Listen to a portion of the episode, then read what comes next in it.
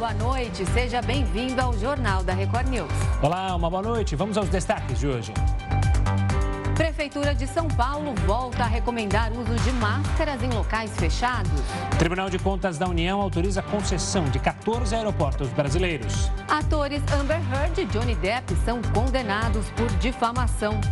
E ainda, Reino Unido se prepara para jubileu de prata da Rainha Elizabeth II.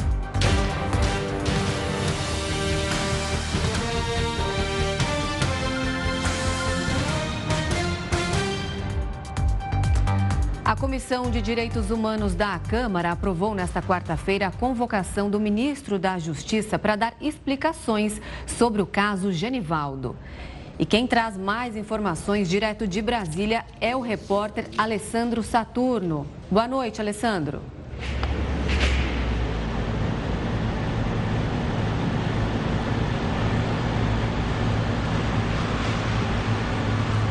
Acho que ele não está ouvindo o Alessandro Saturno. A gente vai tentar retomar o contato com ele. Agora eu vi, até eu vi o Gustavo. Agora Gustavo Renata, sim. boa noite para vocês e a todos que nos assistem. Bom, esse requerimento que passou aí pela Comissão de Direitos Humanos da Câmara, ele foi aprovado por 10 votos a 7, não houve qualquer abstenção. Na verdade, o que os deputados querem é que o ministro da Justiça e Segurança Pública, Anderson Torres, vá até a Comissão de Direitos Humanos explicar o que, que aconteceu nesse caso do Genivaldo, né? Fazendo um reme... lembrando aí para quem está em casa, é, Genivaldo ele foi abordado lá em Sergipe por uma viatura da Polícia Rodoviária Federal, né? Vários agentes da Polícia Rodoviária Federal, para ser mais preciso, três, e ele foi imobilizado, colocado dentro da viatura e os policiais é, colocaram uma bomba de gás lacrimogênio dentro da viatura. Né? Tudo isso sendo filmado e registrado pelos moradores ali da região. Genivaldo foi levado para a delegacia, em seguida foi encaminhado ao IML e lá foi constatada a morte por asfixia. Bom, os responsáveis, né, os parlamentares que estão é, trabalhando na Comissão de Direitos Humanos da Câmara ainda não marcaram a data para esse depoimento do ministro da Justiça Anderson Torres. No entanto, o deputado responsável, o presidente pela comissão, Orlando Silva, afirmou que não se trata de uma convocação de cunho pessoal, mas sim de um representante do Estado, principalmente o ministro da Justiça, que é o responsável pela Polícia Rodoviária Federal, para que ele possa prestar os esclarecimentos necessários, como, por exemplo, qual é a maneira correta que os policiais são orientados a agirem diante deste caso. Lembrando que se a autoridade ela não for até a comissão e não apresentar uma justificativa, ela responde por crime de responsabilidade. Então, mais ou menos esse resumo aí em relação à Comissão eh, de Direitos Humanos da Câmara, que quer apurar não só esse caso do Genivaldo, mas sim também mortes de policiais. Gustavo e Renata. Tá certo. Obrigado pelas informações, Saturno. Uma ótima noite. A nova Carteira Nacional de Habilitação, a CNH, passou a ser emitida nesta quarta-feira. O novo documento promete mais segurança e padronização com outros países. A nova CNH terá um código de identificação internacional com tradução em três idiomas. Além disso, o novo documento tem o objetivo de aproximar o Brasil dos padrões definidos mundialmente. A carteira foi elaborada em uma parceria entre a Secretaria Nacional de Trânsito e o Serviço Federal de Processamento de Dados. Depois foi aprovada pelo Conselho Nacional de Trânsito. Apesar da mudança, a substituição não é obrigatória neste momento. Quem for tirar a habilitação pela primeira primeira vez já vai receber o novo modelo, enquanto as pessoas que já possuem a CNH vão receber a nova versão assim que forem fazer o processo de renovação, alterar dados ou emitir uma segunda via. O documento de identificação vai poder ser expedido no formato físico, digital ou ambos. A decisão vai caber ao motorista. E nós já falamos aqui no Jornal da Record News sobre os gastos das prefeituras com shows e artistas. E é sobre isso que a gente fala agora com Heródoto Barbeiro. Heródoto, boa noite. Qual é a cidade que mais gasta com esses eventos? Renata, fiz um levantamentozinho aqui. No meio de 5.570 municípios que tem no país. Muitos desses municípios não conseguem arrecadar para pagar o funcionalismo público. Se não vier dinheiro federal, eles não têm grana para arrecadar. Mas, no entanto, eles têm grana para festa, têm grana para show, etc, etc. Olha, o município que mais gastou, segundo aqui a pesquisa que eu fiz uh, hoje à tarde, é um município do Maranhão. Maranhão, como a gente sabe, é um dos estados mais pobres do Brasil. Lá tem um município chamado de Várzea Grande, e o Várzea Grande gastou 4 milhões para uma festa. 4 milhões. Muito bem. Quem é que eles contrataram? Eles contrataram um show do Carlinhos Brau. Eu não sabia que o Carlinhos Brau custava tão caro. 4 milhões de reais que eles gastaram lá. Depois, cenas desse que nós estamos mostrando aí agora, mas esse aí é um município chamado de Conceição do Mato Dentro. E gastou só 2 milhões e 300 mil reais. Aí está o artista falando, Gustavo Lima, né, que teria sido contratado apenas pela, pelo cachezinho de 1 milhão e 200 mil reais. Curioso é o seguinte, esse município aí, o, o, o, que gastou essa grana toda, uh, ele diz assim, Conceição do Mato, Mato Dentro, gastou também com Bruno e Marrone, gastou mais 520 mil reais. Somando tudo, deu esses 2 milhões e 300 mil reais. Agora, tem gente, por exemplo, que são os municípios mais pobrezinhos, que gastaram pouco. Paratins, que era no Amazonas, gastou só 500 mil reais. Mas é o cachê da Anitta. Ele só pagou o cachê da Anitta com os tais 500 mil reais. E uma coisa curiosa, eu nunca ouvi falar num tal município chamado de Sorriso. Eu acho que esse município de Sorriso, você chega lá, o prefeito está sorrindo para você. Esse prefeito gastou um milhão no aniversário de Sorriso. Estão dando risada até agora. A grana foi a seguinte: um DJ, que eu nunca ouvi falar, chamado DJ Alok, o cachê do homem, 200 mil reais. E uma banda, acho que essa o Gustavo conhece, chamado Barões da Pisadinha. Ô, Gustavo, você já ouviu falar nessa banda? Opa, Barões da Pisadinha ou não? Já ouvi, já ouvi. Pisadinha, isso é bom. A Renata gosta de dançar muito, ela gosta de fazer a, o, o piseiro, né, que os caras falam. É. Eu sou descoordenada, não vem não. Pois é, olha aí, ó. Sabe quanto custou essa banda? O cachezinho dela? Custou 250 mil reais. Ah, já pode chamar Barões do Pisadão, então, né? Nem é pisadinha mais. Aí tem uma outra cidade chamada Rio Bonito. Um milhão de reais para comemorar o aniversário.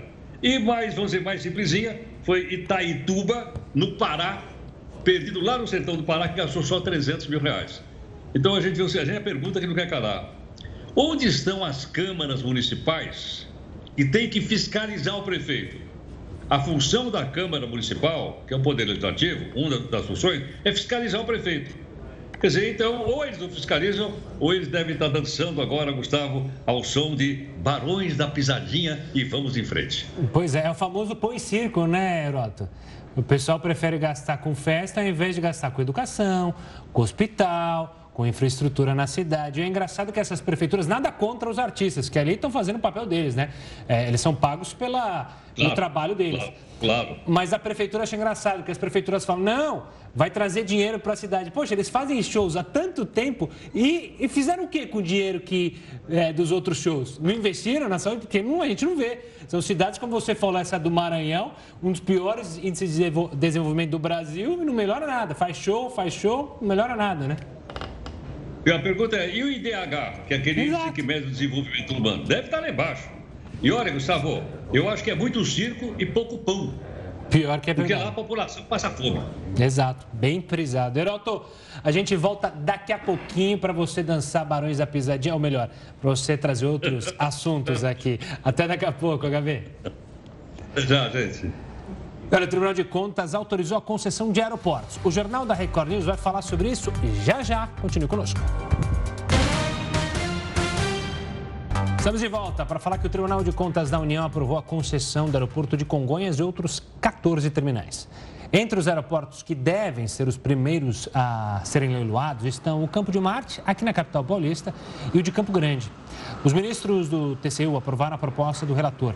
De acordo com ele, não houve irregularidades nos processos de desestatização. E a gente volta a chamar o Heródoto Barbeiro para falar mais sobre essa decisão do Tribunal de Contas. Heródoto, qual o próximo passo para privatizar os aeroportos? Olha, o próximo passo, Renato, é o seguinte: vai marcar o leilão. Provavelmente vai ser no dia 15 de agosto. Eles estão tentando acelerar para que o leilão não coincida com as eleições. Então, provavelmente, no dia 15 de agosto, a gente vai ter leilão. Lembrando o seguinte: esse aqui é o sétimo leilão. É, se porventura é, ele for arrematado, e parece que vai, o governo federal não vai ter administração mais de nenhum aeroporto no Brasil. Não vai ter nenhum aeroporto mais federal no Brasil, claro. Base aérea, estou falando, falando aeroporto civil. Eles serão, então, todos vendidos e passados para a iniciativa privada. Detalhe, o pessoal está de olho, como sempre, né? Está de olho uh, da joia da coroa. A joia da coroa, todo mundo sabe, que a gente até já contou isso aqui, é o aeroporto de Congonhas, que é o segundo aeroporto de maior movimento do Brasil. O pessoal está lá porque sabe que ali é uma fábrica de fazer dinheiro. Haja vista que, além de tudo ser muito caro no aeroporto, aquilo parece um grande shopping center. Mas tem um detalhe interessante: a, a privatização do aeroporto de Congonhas já está dando briga. Briga entre as empresas aéreas de um lado e as empresas de jato executivo do outro, que tem também lá. Por quê? Porque, logicamente, as empresas aéreas vão tomar conta do aeroporto e vai sobrar pouco espaço para a aviação chamada executiva. Bom, é, com isso, as empresas lá brigam por um hub, ou seja, brigam por um para poder estacionar a aeronave no aeroporto de Congonha, naquele finger onde a pessoa sobe e desce, tem uma briga de foice entre as companhias aéreas. E a briga vai ser maior agora com a privatização da empresa. Bom, uh, e para onde vai a aviação executiva? ela vai ficar em dois pequenos aeroportos. O aeroporto de Campos de Marte, aqui na região central de São Paulo, e o aeroporto de Jacarepaguá, no Rio de Janeiro. Os dois, que são aeroportos executivos, também vão ser privatizados, também vai estar no mesmo lote. Então, esse, esse grande lote está dividido em vários, em vários grupos e uh, o, o interesse é nacional e internacional. Só para ter uma ideia, até agora, nós já tivemos 13 grupos interessados na compra desse grupo de aeroportos. Portanto, a joia da coroa, né, que é o aeroporto de Congonhas, parece que vai realmente ser, ser leiloada e vai passar para iniciativa privada. Vamos ver o que, que vai acontecer. Você falou do... É isso? Você falou que parecem grandes shoppings, né? Em Congonhas dá vontade de ir dar uma passeada lá só para tomar um cafezinho, que é barato, né? Tomar um cafezinho, comer uma coxinha. Barato, coisa barata. né? Espero que barateie a coxinha. Exatamente. Só um detalhezinho aí. Eu estava ouvindo o intervalo e alguém colocou para tocar aí os barões da pisadinha. Eu ouvi aqui. Você gostou, Herota? Olha lá, ele, ele gostou. Eu gostei, sabe que até comecei a pensar, opa, olha aí o barãozinho. O barãozinho tem que tocar bem. É. Lá da festinha, lá do, lá do Pará, do Maranhão. E como a gente falou sobre, a, sobre aeroportos, nessa entrada sua, a gente vai ter ouvido aviões do forró, talvez, né? Que já combinava justamente com o tema. Era uma boa ideia. Tá no clima. Vou falar tá no clima. Vamos ver o que vai acontecer no dia 15 de agosto. Bom, Heroto, a gente segue acompanhando e você vai descansar o som, então, de Barões da Pisadinha. Vai Verdade, eu vou ouvir o Barões Pisadinha aqui no meu, no, no é, meu celular. E vai treinando para dar show na dança do final do ano, na confraternização aqui da Record News. Até, Heroto. Claro, com certeza, com certeza. Boa noite. Tchau, tchau. E ao menos quatro pessoas morreram durante o tiroteio em um hospital em Tulsa, no estado norte-americano de Oklahoma. De acordo com a polícia da cidade, uma delas seria o próprio atirador. Na tarde desta quarta-feira, a guarda recebeu um chamado sobre um homem armado com rifle no prédio do Hospital St. Francis. Ele invadiu o local e abriu fogo contra os presentes. O Departamento de Polícia informou que os agentes estão inspecionando o edifício para identificar outras possíveis ameaças. Voltando ao Brasil, uma criança de 4 anos foi baleada nesta quarta-feira quando voltava da escola na zona oeste do Rio de Janeiro. O repórter Pedro Paulo Filho tem todas as informações. Olá, Pedro. Oi, Gustavo, uma boa noite para você, boa noite, Renata, a todos que acompanham o Jornal da Record News. Pois é, essa menina de 4 anos foi identificada como Alice da Silva Rocha. Ela voltava da escola ao lado da mãe, no bairro de Jacarepaguá, na zona oeste do Rio, quando acabou sendo atingida por um disparo na cabeça. Ela foi trazida, foi levada para uma unidade de pronto atendimento, também ali na região de Jacarepaguá, e depois precisou ser transferida aqui para o Hospital Municipal Miguel Couto, na Gávea, na Zona Sul, onde nesse momento passa por cirurgia. Já são mais de três horas de cirurgia. Aqui ao meu lado está a avó da menina, que soube pouco depois do que aconteceu. Vó, o que a senhora soube das circunstâncias desse disparo?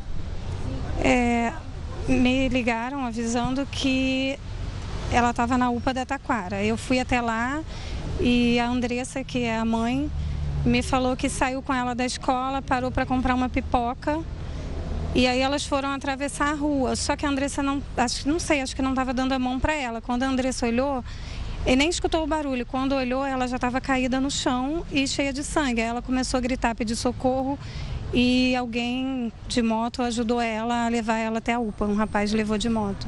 Houve algum relato de confronto ou troca de tiros naquele momento? Não, não houve relato de confronto. Não houve. E há agora informações atualizadas da cirurgia pela qual ela está passando? É, a mãe dela acabou de falar que vai demorar mais umas três horas a cirurgia. É complicada? É. Tá certo. É bem minuciosa. A gente deseja sorte e saúde para sua neta. De acordo com a direção da unidade aqui do Miguel Couto, na Gávea, na Zona Sul, a menina tem quadro de saúde considerado grave, porém estável. Em nota, a Polícia Civil informou que homens da Delegacia de Repressão ao Crime Organizado, a Draco, estavam na região para combater milicianos que atuavam no bairro. Eles abordaram criminosos que estavam na região, houve esse disparo, um suspeito foi preso, uma moto, um carro, aliás, e uma pistola foram apreendidos apreendidas. Mas só depois a equipe foi avisada que uma criança teria havido sido baleada. Essa criança foi encontrada. Os agentes da delegacia, inclusive, estiveram aqui agora há pouco no Hospital Municipal Miguel Couto para colher informações e agora buscam informações para saber de onde partiu o disparo que acabou atingindo e vitimando a criança de 4 anos. Ela permanece, portanto, internada em estado grave aqui no hospital na zona sul da cidade. Gustavo e Renata. Tá certo, Pedro. Obrigada. Bom trabalho para você. Boa noite. Prefeitura de São Paulo volta a recomendar o uso de máscaras em locais fechados. O Jornal da Record News volta já. Na próxima quinta-feira, amanhã, tem o dia sem impostos. É uma maneira de conscientizar o consumidor sobre as altas cargas tributárias no país. Se pagar a maioria dos produtos está doendo no bolso, quando a gente se dá conta de que grande parte do valor é para os impostos, a sensação é ainda pior. Cada produto possui, além do valor de custo, a margem de lucro para o empresário e mais o imposto que é direcionado aos governos municipais, estaduais ou federal. Medicamentos, produtos de higiene e cosméticos estão na lista dos que possuem mais impostos atrelados. A cada medicamento comprado, o consumidor paga 33,87% só de impostos. O shampoo tem 44,2% de tributos cosméticos 55,7% e o desodorante 37,37%. De acordo com o Instituto Brasileiro de Planejamento e Tributação, é preciso trabalhar em média 149 dias do ano só para pagar impostos. É uma campanha de, de incentivo e, e de conscientização para a gente tentar mostrar à população qual é o, o, valor da carga tributária no nosso país, né? E que acaba que esse valor ele é repassado realmente aos nossos clientes. Então, no final das das contas, é o cliente, a própria população quem paga esses impostos. Em um levantamento entre 30 países, o Brasil ficou em 14º dos que mais arrecadam impostos, mas está em último lugar no quesito retorno do dinheiro para a população. O Dia Livre de Impostos teve adesão de 15 mil varejistas em todo o país em 2021. Os empresários que desejarem participar devem acessar o site www.dialivredeimpostos.com.br. A Prefeitura de São Paulo voltou a recomendar o uso de máscara em locais fechados por causa dos novos casos da Covid-19 na cidade. Vamos conversar agora então com o repórter Tiago Gardinali sobre o tema. Boa noite, Tiago. O uso das máscaras vai continuar sendo opcional? Exatamente, Gustavo. Boa noite a você, a Renata, a todos que acompanham o JR News. Por enquanto, uma recomendação, portanto, uso é opcional. Ontem nós falamos aqui no JR News a respeito de uma reunião do Comitê de Saúde do Governo do Estado de São Paulo, que optou pela recomendação da utilização de máscaras em ambientes fechados. Essa recomendação foi passada para os municípios, para as decisões em âmbito municipal. Cada cidade pode optar em manter a recomendação ou transformá-la em obrigação através de um decreto. Pois bem, hoje a Prefeitura de São Paulo Comitê de Saúde Municipal se reuniu e decidiu acatar a orientação do Estado. Então, o município também é, recomenda o, a utilização de máscaras em ambientes fechados. Nas escolas, principalmente, no transporte coletivo, como vinha já acontecendo, por enquanto, é, como uma recomendação. Consequência da alta do número de internações em enfermarias e UTIs no estado de São Paulo, uma alta de 120% no último mês de maio e no município de São Paulo, uma alta de 250%.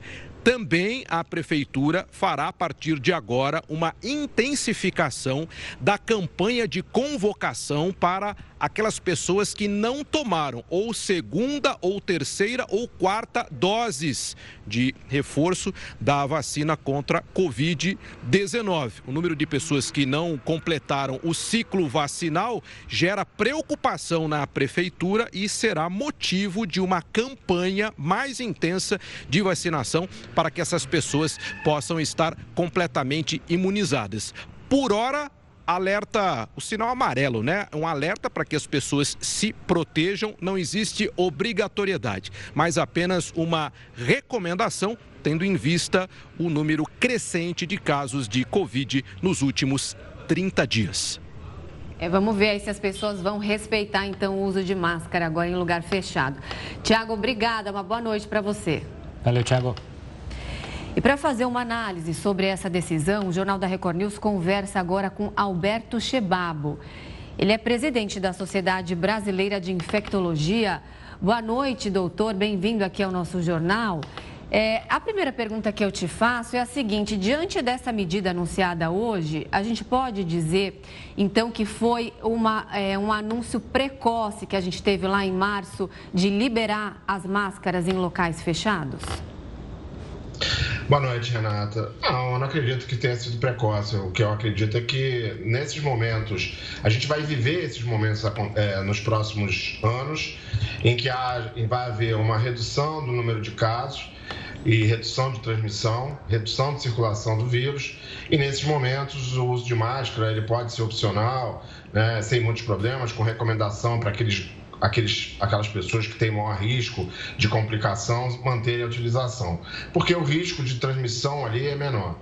Nos momentos onde a gente vai ter curvas ascendentes, como agora, e isso provavelmente a gente tem visto que tem acontecido a cada cinco, seis meses, há de novo reforço de que as pessoas utilizem a máscara, voltem a utilizar a máscara, porque é, existe um risco maior de transmissão, existe um risco maior de circulação do vírus, né? E aquele local onde eu estou é, ali trabalhando ou até estudando na sala de aula, nos, nos escritórios é, fechados, é, com a, o aumento da circulação de vírus, você tem uma maior chance de estar em contato com alguém que esteja ali potencialmente transmitindo o vírus. E aí, nesse momento, o uso da máscara é fundamental para a gente reduzir esse risco de transmissão e a gente reduzir o risco de se infectar.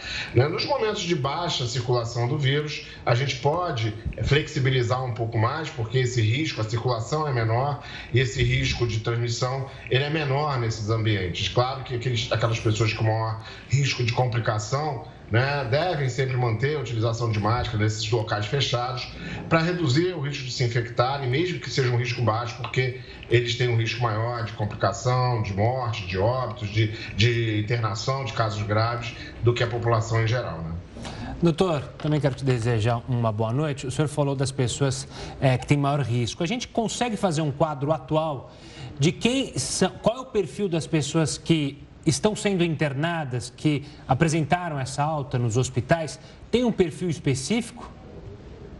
É, quando a gente analisa, Gustavo, boa noite, é, quando a gente analisa os, aquelas, aqueles pacientes internados, a gente vê que aqueles que internam com quadros mais graves, com quadros mais é, é, que preocupantes, né, são aqueles pacientes com maior é, que, tem um maior, que são de maior grupo de risco, principalmente os que têm é, algum tipo de imunodeficiência, aqueles pacientes transplantados, em uso de quimioterapia, em uso de imunossupressor, e os idosos, principalmente aqueles idosos acima de 75 anos, que têm outras doenças, outras comorbidades, né? Esses são a, é, a população que tem maior risco de complicar e que interna com quadros mais complicados, com mais graves.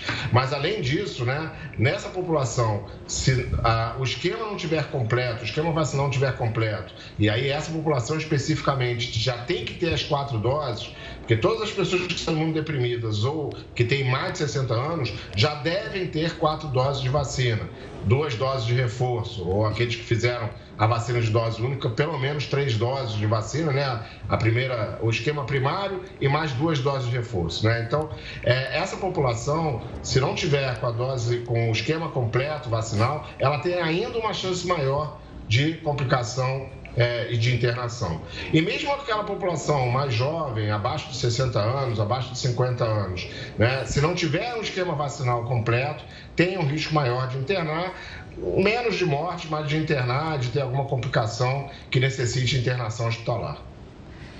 Doutor, nessa época do ano, o outono que a gente está vivendo, a gente vê as pessoas é, resfriadas com aquele VSR, né, o vírus essencial respiratório, com Covid, está uma mistura de vírus aí, os hospitais lotados. Esse uso de máscara agora recomendado, se as pessoas respeitarem, pode também evitar esse cenário de essas doenças respiratórias é, contagiando adultos e crianças e lotando os hospitais? Sim, esse, é, esse é um momento que a gente tem muita circulação viral né, de vírus respiratórios. É, vírus essencial, como você falou, é, é, bastante comum nessa época do ano e em crianças principalmente, e também nos idosos. Mas a gente está tendo outros vírus é, é, em alguns locais, por exemplo, em Porto Alegre, a gente já está tendo circulação importante de vírus influenza. É, e tem outros vírus, metapneumovírus, ou seja, um número grande de vírus respiratórios circulando nessa época, além do vírus da Covid. Né? Então, o uso de máscara, ele, ele reduz é, o risco de transmissão de, todos esses, de todas essas viroses. A máscara é uma, uma forma de, é, uma barreira né, é, para você evitar é, que se você tiver em contato com alguém que esteja eliminando aquele vírus ali na respiração, na fala, né, de contaminar outras pessoas, ou, aquela pessoa que está usando a máscara também de se contaminar. Né, e, e quanto mais pessoas usando a máscara, mais, menor é a chance de haver a transmissão cruzada de uma pessoa para outra. Né? Então, duas pessoas de máscara protegem mais do que uma com máscara e outra sem máscara, né? se uma delas estiver transmitindo. Ou seja, é, a máscara ela vai ajudar a reduzir tanto a transmissão e o número de casos de Covid, mas também dessas outras doenças respiratórias, como a gente viu nesses anos anteriores de pandemia, onde o uso de máscara foi muito intenso, né? Uma redução de circulação desses outros vírus, mesmo nessa época do ano de inverno, onde essa circulação normalmente é maior e mais frequente. Doutora, a Renata citou crianças, é, elas foram as últimas a serem vacinadas, né? Havia uma preocupação na retomada das aulas. Como é que está o quadro dessas crianças, das crianças em especial, relacionado a essa nova onda de casos da Covid-19? Liga-se um alerta, vou usar a frase que o nosso repórter Tiago usou, um alerta, amarelo para esse é, é, grupo também ou não é para tanto? Não, liga-se sim. A gente está vendo já aumentar o número de casos de internação de crianças é, por Covid-19. Ainda o vírus essencial respiratório é a principal causa de internação, mas a gente já começa a ver esse aumento também de casos de, de subindo lá na proporção de, de, de casos de internação, de, de, causa de internação. Né? Então, é, a vacinação dessa população é fundamental para proteger né, de quadros mais graves. A gente sabe que nas crianças né, é, os quadros de Covid não tendem a ser mais leves do que nos adultos, mas essa população também pode ter quadros mais complicados, mais graves, complicações pós-Covid, né, como a gente vê é, naquela síndrome inflamatória que acontece alguns dias semanas depois de um quadro de Covid, mesmo que esse quadro seja leve ou às vezes até assintomático. Então, essa é uma preocupação grande que a gente tem agora, principalmente porque a nossa cobertura vacinal nessa população é muito baixa ainda, né? Boa parte das crianças não completou o esquema vacinal com duas doses, nessa população de 5 a 11 anos. A, a, a, o esquema atual é de duas doses, né? E não, não, ainda não temos recomendação de reforço para essa população, mas mesmo nessa população você tem ainda uma, uma cobertura vacinal muito diferente em cada município, em cada estado. Estados com coberturas abaixo de 20%, 30%, e os estados com melhor cobertura têm cobertura em torno de 50%, 60% é, de cobertura, e esses são muito poucos é, municípios, estados que têm essa, essa taxa de cobertura nessa população, nessa faixa etária. Doutora Berta, a gente está falando aqui de, de uso de máscara em locais fechados, mas e em locais abertos de grande aglomeração, como os estádios, que a gente tem visto que os jogos de futebol voltaram, e, e a gente está num ambiente aberto, só que tem milhões, milhares de pessoas ali reunidas, os shows também, é, tem muita gente aglomerada, como que fica nessa situação? É, em locais abertos, a gente sabe que a transmissão é, é menos sustentada, é, é menos é, capa, é, o vírus é menos capaz de disseminar ali naquele no, no, em locais abertos, né? Porque você tem uma alta ventilação, né, e uma dispersão do ar muito fácil, muito facilitada, reduzindo essa contaminação. Porém, em locais quando você tem aglomeração muito importante, ou seja, aqueles locais em que num espaço você tem é, pessoas a seu lado, né, é, em todas as direções, com menos de um metro de distância entre você, de você, né, ou seja, num estádio de futebol, mesmo num show em local aberto, né, com essa distância muito próxima de uma pessoa para outra, e as pessoas gritando, né, é, falando alto, cantando, ou cantando no estádio, por exemplo, né, cantando músicas lá é, da torcida, isso aumenta, sim, o risco de transmissão. Ou seja, mesmo nesses locais, em espaço aberto, onde você tem uma alta aglomeração e principalmente que as pessoas estão é, falando de forma elevada, alta, né? E o, que faz com que você elimine mais quantidade de, de, de partículas na sua fala, é, existe um risco de transmissão e há uma recomendação de que nessa situação as pessoas utilizem também máscara para reduzir esse risco de se infectarem. Doutor, obrigado pela participação aqui conosco no Jornal da Record News e também por acalmar a população, trazendo informação sobre esse assunto importantíssimo. Um forte abraço e até uma próxima. Um abraço, até logo, até a próxima. Mudando de assunto, motoristas e cobradores de ônibus da cidade de São Paulo decidiram realizar uma greve. Mas calma, não é para amanhã, é para a próxima segunda-feira. O sindicato que representa os profissionais negocia reajustes nos salários e benefícios. A aprovação da greve aconteceu na madrugada desta quarta e causou atraso na saída de ônibus de 13 aviações. O sindicato rejeitou a proposta das empresas que ofereceram 10% de reajuste parcelado em três vezes. Rússia inclui míssil hipersônico à frota e faz exercícios militares. O Jornal da Record News volta já já com essa e outras informações. Jornal da Record News de volta para falar que, em meio ao temor de escassez de alimentos, o ministro das, o ministro das Relações Exteriores russo atribuiu as dificuldades de exportação de grãos às sanções internacionais. Em visita à Arábia Saudita nesta quarta-feira, Sergei Lavrov afirmou que, apesar do produto não estar submetido às punições, elas afetam diretamente os navios que transportam o alimento. Na ocasião, o chanceler também considerou os pedidos da Ucrânia por armas mais poderosas, uma provocação para atrair o Ocidente para hostilidades. Na terça-feira, o presidente norte-americano Joe Biden anunciou fornecimento de foguetes e munições avançadas a Kiev. De acordo com a Casa Branca, o sistema oferecido ao país em guerra tem uma capacidade de lançar projéteis a cerca de 49 milhas. A distância é superior à alcançada por todos os armamentos utilizados pelo exército ucraniano até agora. À medida em que os confrontos no leste europeu avançam, o Kremlin investe em demonstrações nucleares. Autoridades militares russas confirmaram a conclusão dos testes de um míssil hipersônico. O armamento, nove vezes mais rápido que a velocidade do som, será incorporado à frota de Moscou ainda em 2022. Nessa quarta-feira, o Ministério da Defesa do país informou que forças nucleares russas realizam exercícios militares em Ivanovo, província próxima a Moscou. Mais de 100 veículos, entre eles lançadores de mísseis intercontinentais, são utilizados nas manobras, de acordo com uma agência de notícias da Rússia. Apesar das atividades nucleares, Moscou revelou que não descarta a possibilidade de um diálogo entre Vladimir Putin e Volodymyr Zelensky. Foi a primeira vez que o Kremlin se posicionou dessa maneira. O porta-voz do governo russo ressaltou também que o encontro precisa ser organizado com antecedência para que de fato ocorra. Porém, ele lembrou que a conversa entre os dois países está paralisada e que não há previsão para que sejam retomadas. E mais cinco corpos foram encontrados hoje no estado de Pernambuco, vítimas das chuvas que vêm deixando muitos estragos no estado. Quem traz as informações é o repórter Rubens Marinho. Boa noite, Rubens.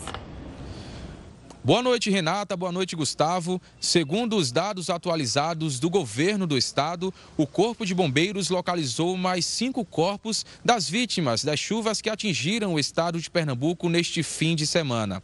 Com isso, o número de mortes já chega a 120.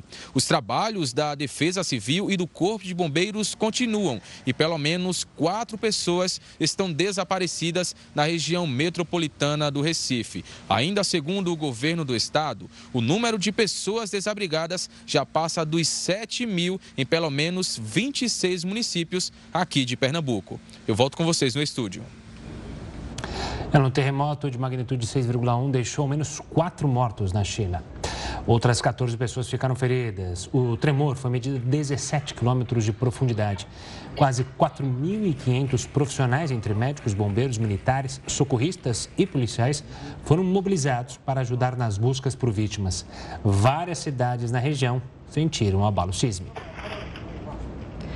E a gente volta a falar sobre o tiroteio em um hospital nos Estados Unidos. O número de mortos subiu para cinco.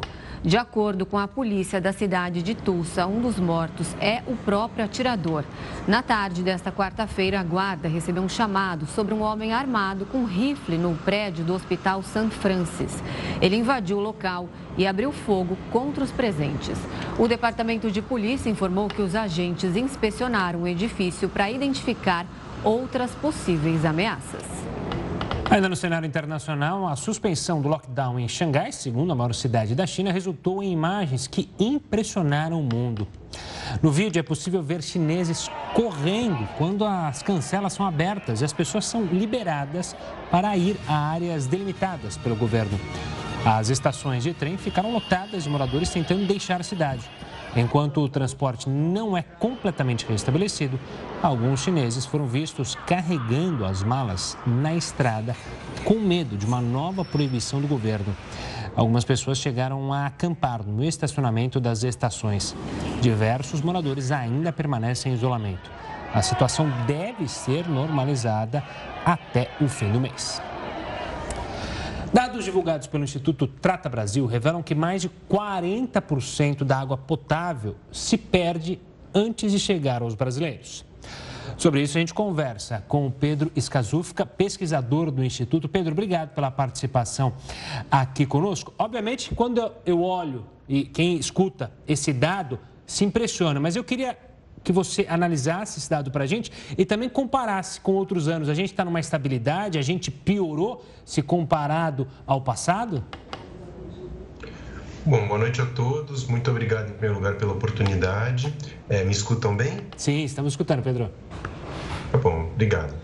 Bom, é, como você destacou, né, esse é um dado é, muito preocupante da infraestrutura é, de água no Brasil que ele mostra uma ineficiência grande no sistema. Né? Você é um sistema que produz, para cada 100 litros produzidos, 40 litros são desperdiçados, sejam em perdas físicas, que são os vazamentos que a gente pode ver na rua, sejam em perdas comerciais, que é uma ineficiência na cobrança. Né? Ela, se, ela se refere a erros de medição, erros nos hidrômetros, às vezes até ausências de, de hidrômetro, ou é, problemas de ligações clandestinas, o que a gente chama no setor aí de um, de um gato hidráulico. Né? Então, é, é, é sim é um número muito elevado. É, só para a gente ter uma, um, um parâmetro, né, em, em, países que são destaque nesse tipo de indicador, esse indicador ele chega a ser menos de 10% em locais como Israel ou no Japão. Mas mesmo no, no, no Brasil, né, a gente pode entender que um, um, indicador aí em torno de 25% seria um indicador mais adequado. Algumas cidades já alcançam esse patamar. É, em relação a outra pergunta, como é que esse indicador vem evoluindo ao longo dos, dos anos, é, infelizmente ele vem piorando. Né? Há cinco anos atrás, a gente tinha um indicador de 38% de perdas de água e agora a gente está em 40%. É, acho que vale destacar que pela natureza né, do, dos sistemas de distribuição de água, é, a tendência, né, caso nada seja feito, é que esse número vá piorando ao longo do tempo. É, os sistemas vão ficando mais, mais velhos, é, e aí com isso né, a, a, a, você vai tendo um maior vazamento nas redes. Então você precisa ter uma troca né, dos hidrômetros, uma troca das redes, manutenção preventiva e corretiva para você alcançar é, indicadores mais baixos ao longo do tempo. Então, realmente é, um, é preciso investimento e gestão para que você consiga melhorar esses números. Pedro, falando em dinheiro, qual que é o tamanho aí do que a gente tem de prejuízo com esses vazamentos? Olha, os prejuízos eles é, são diversos, né? Porque o que, que acontece quando você tem uma perda de água mais elevada? é, você precisa produzir mais água para é, conseguir abastecer a mesma quantidade de pessoas. Então você tem custos maiores com energia, é, custos maiores com produtos químicos. E o outro lado né, é a perda que você tem do lado da receita. Né? Essas perdas comerciais, esses problemas de medição, essas questões relacionadas às fraudes, levam a uma redução de receita da, por, pelo lado das concessionárias. É, a, a, avaliação que fizemos foi um cenário, né, você passando desse patamar atual de 40% e até o ano de 2033 chegando é, em um patamar aí de, de em torno de 25%, consideramos que é um, um, um cenário realista, é, vocês, o ganho esperado seria um ganho esperado aí em torno de 53, 54 bilhões, né? então é um ganho muito impactante. Isso em termos de redução de custo e aumento de receita. Em contrapartida, né, seria necessário fazer um investimento aí da ordem de 27 bilhões para você alcançar esses ganhos. Mas veja que é um investimento que ao longo do tempo ele tem um retorno, porque você ganha, né, tanto do ponto de vista de redução de custo quanto de aumento de receita. Então ele é um investimento que faz sentido para a sustentabilidade do sistema. Pedro, você citou é, que algumas cidades conseguem atingir essa meta que você mencionou de 20%, 25%. Quais são esses exemplos positivos que a gente podia usar e transformar, então, o tratamento da água aqui no nosso país? Qual é o caminho, vamos dizer assim? Olha, o caminho, ele envolve é, uma persistência né, e um, um planejamento de médio e longo prazo é, para você ter medidas para controle e redução das perdas, com ações tanto na parte de perdas físicas, que vão envolver investimento em detecção da, dos vazamentos, é, em troca das redes quando necessária, manutenções preventivas e corretivas, e também é gastos né, com ações comerciais é, caça-fraude, enfim, todo tipo de é, investimento em, em, em, compra, troca de hidrômetros, adoção de hidrômetros mais modernos. É, então você tem essas duas frentes, né, investimentos em perdas físicas e perdas comerciais, que precisam ser feitos de forma permanente. É, algumas cidades, a gente, o estudo ele tem uma ênfase nas 100 maiores cidades do Brasil, né? Então, dentro desse grupo, a gente verifica que cidades como é, São José do Rio Preto, Campo Grande, é, Limeira e algumas outras já alcançam é, esses níveis de perdas mais reduzidos. E são cidades que têm é, investido né, no combate dessa ineficiência há bastante tempo. E o que, que essas cidades, como é, Campinas, por exemplo, que eu vi também que atinge esse, esse nível que vocês consideram ideal, o que, que elas fazem para evitar esses vazamentos? Olha, é uma, é uma gestão, né, um, um que é feita pelas concessionárias de abastecimento, como no caso de Campinas, é, em é, fiscalizar, né, acompanhar é, cada região da cidade onde existem vazamentos, por exemplo. Então, se ela identifica que existem vazamentos, ela vai fazer uma manutenção na rede. É, é uma gestão associada a ações comerciais para verificar onde existem fraudes ou irregularidades, que a concessionária vai lá é, e consiga combater essas fraudes. Então, ele está ligado a uma gestão, seja da rede de distribuição ou as ações comerciais. É, é isso que elas têm feito de diferente.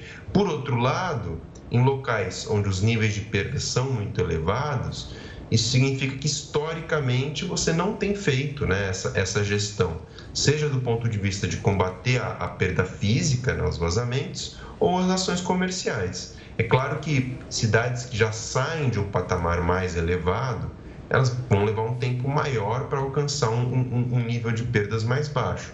Mas é uma ação contínua e que ao longo do tempo ela tem resultado. Tá certo, Pedro. Muito obrigada pelas informações. Uma ótima noite para você. Obrigado, eu é que agradeço. Boa noite, Pedro.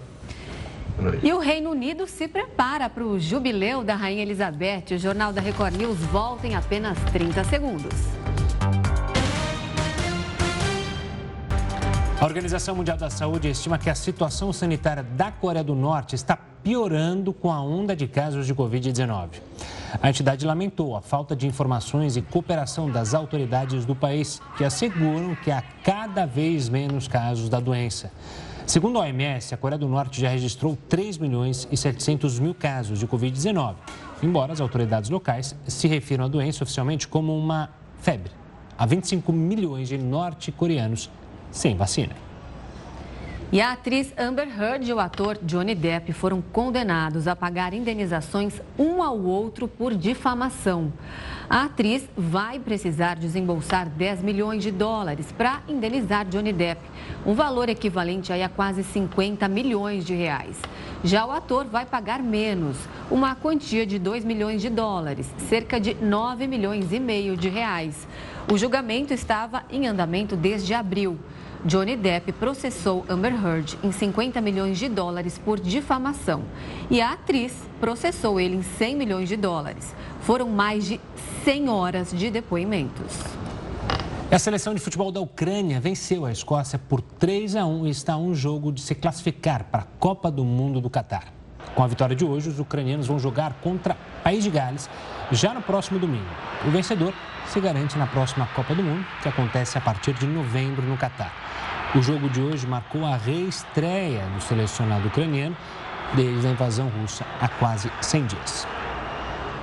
E os britânicos já estão na contagem regressiva para a comemoração do jubileu da Rainha Elizabeth II.